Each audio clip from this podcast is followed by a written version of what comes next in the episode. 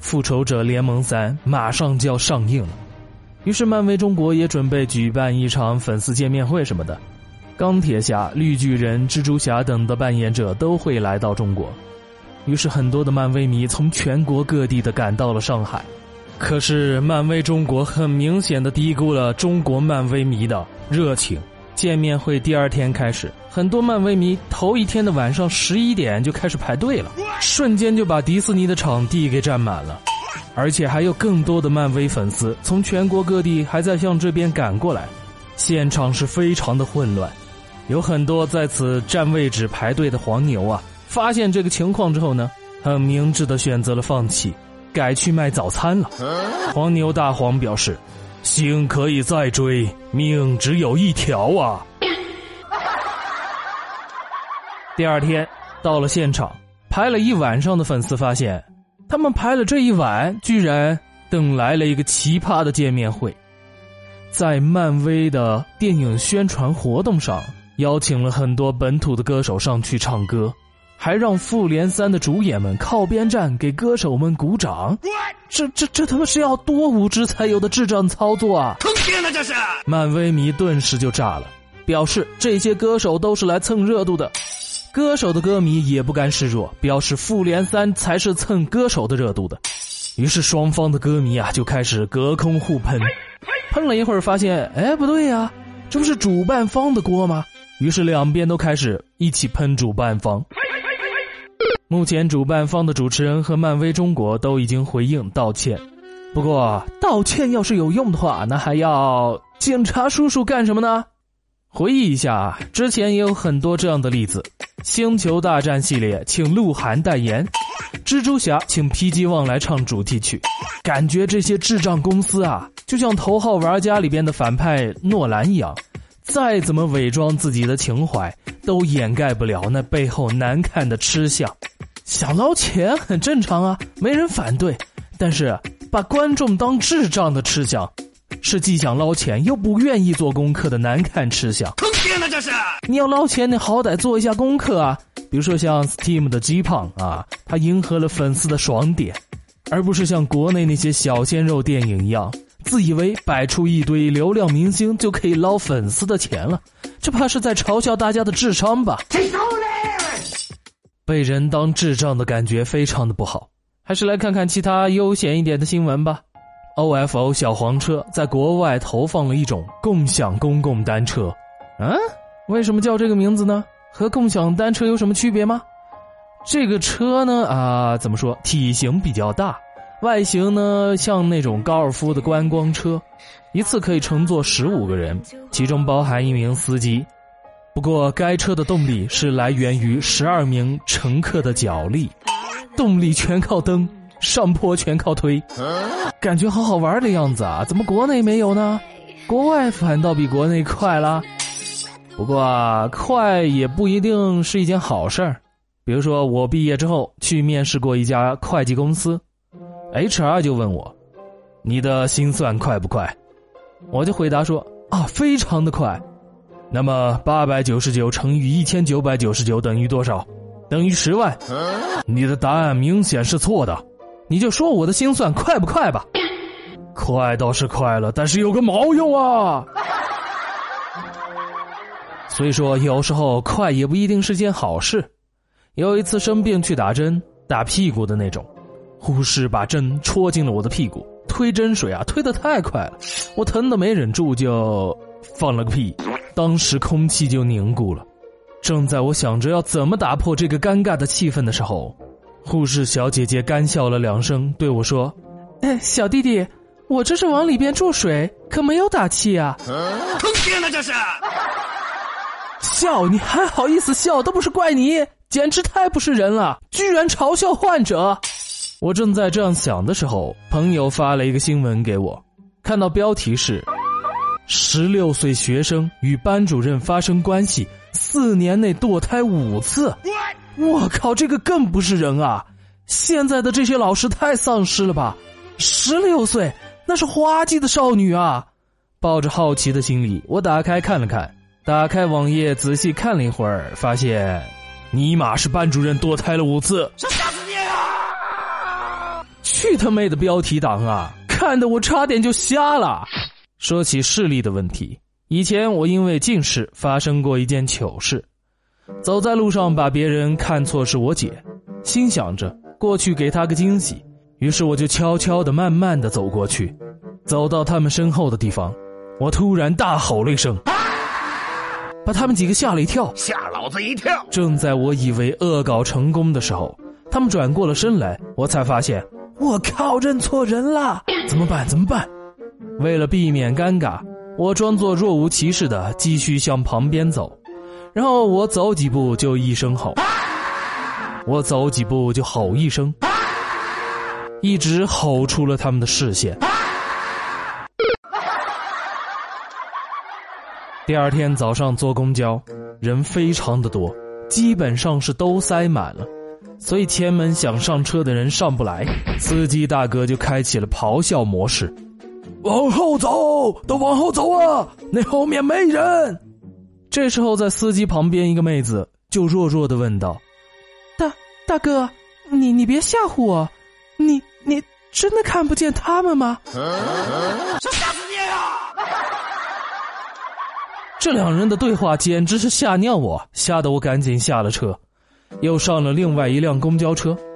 本来想问司机这趟车是不是八路公交，结果一开口说错了，说成：“啊，司机你是八路吗？”司机认真的注视了我两秒，然后正气凛然的说了一句：“是，我是八路。”所以说世间巧合的事非常的多啊。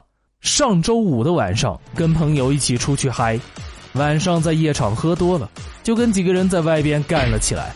我们非常不幸的战斗力没有对面高，就被吊打了一顿，打进了医院。我们从幺二零上下去，躺在病床上等待治疗。不一会儿，我们的主治医生进来了。我突然发现，他们就是今晚打我们的那几个人。希望他们看在打赢了的份上。不要在医药费上再横宰我们一次了。我在家里也闹过这样的巧合。我的手机以前装过我妈的手机卡，有一天小姨打来电话说打我妈的电话打不通，就打到我这儿来了。于是我就叫我妈来接电话，他们聊了一会儿之后挂了。我妈打完电话之后就顺手的翻了一下我的通讯录。发现里边有一个人叫老公，瞬间就勃然大怒，一边骂我一边问我到底是谁。我一脸茫然啊，根本不知道这是谁啊。目击我的取向也是正常的。我妈看我不承认，一气之下当着我的面打了个电话过去。过了几秒钟之后，电话被接了起来，那头传来了我爸的声音。我妈听到我爸的声音，刚才对着我凶的脸一下子就变得温柔了起来。哎呦喂！气死我了！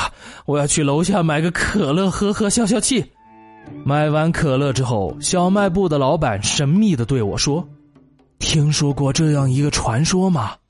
如果易拉罐的拉环断了，却没能打开饮料，那么就说明这个拉环是上天选中的拉环，把它戴在手指上能带来相当好的运气啊！”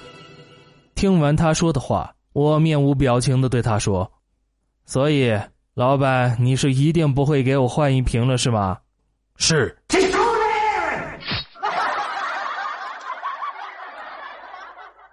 顿时我又被气炸了。不过我已经是成年人了，不会再那么冲动了。比如说，有一天有人找我问路的时候，一个看起来年龄和我相仿的路人。居然叫我叔叔！啊，叔叔，红旗广场怎么走啊？我顿时生气了。什么叫叔叔？你他妈的！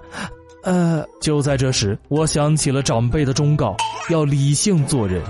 换做是以前，我一定会指一条相反的方向告诉他，然后沾沾自喜，感觉自己整蛊到人了。但是今天我没有。啊，也许是我已经过了幼稚的年纪吧。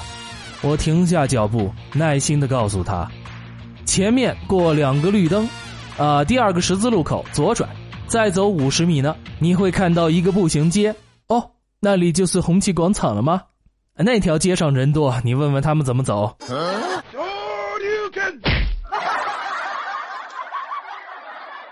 又是一个星期五，不知道你是不是还在市区里嗨呢？毕竟明天休息嘛，很多人都会去喝喝酒、唱唱歌什么的。但是在市区嗨的人也并不是全都很开心。今天给大家带来一首澳大利亚歌手 Ali X 带来的《Downtown》市中心。他用天籁般的嗓音叙述了一个卑微的爱情。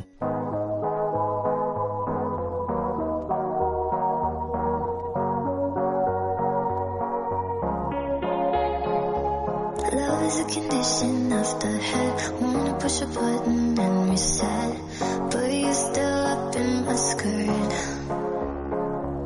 I thought if you had a piece of me, I could keep the other two or three.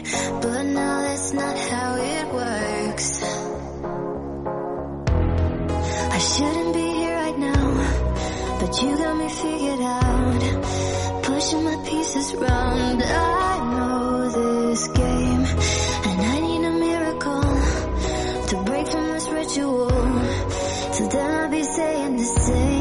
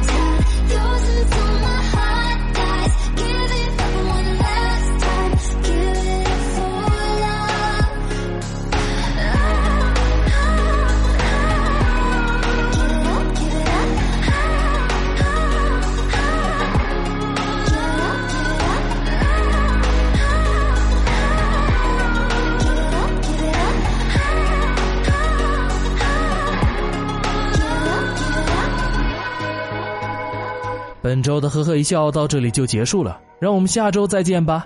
记得周日的时候要来听听养肥了的英雄，我早就不当啊。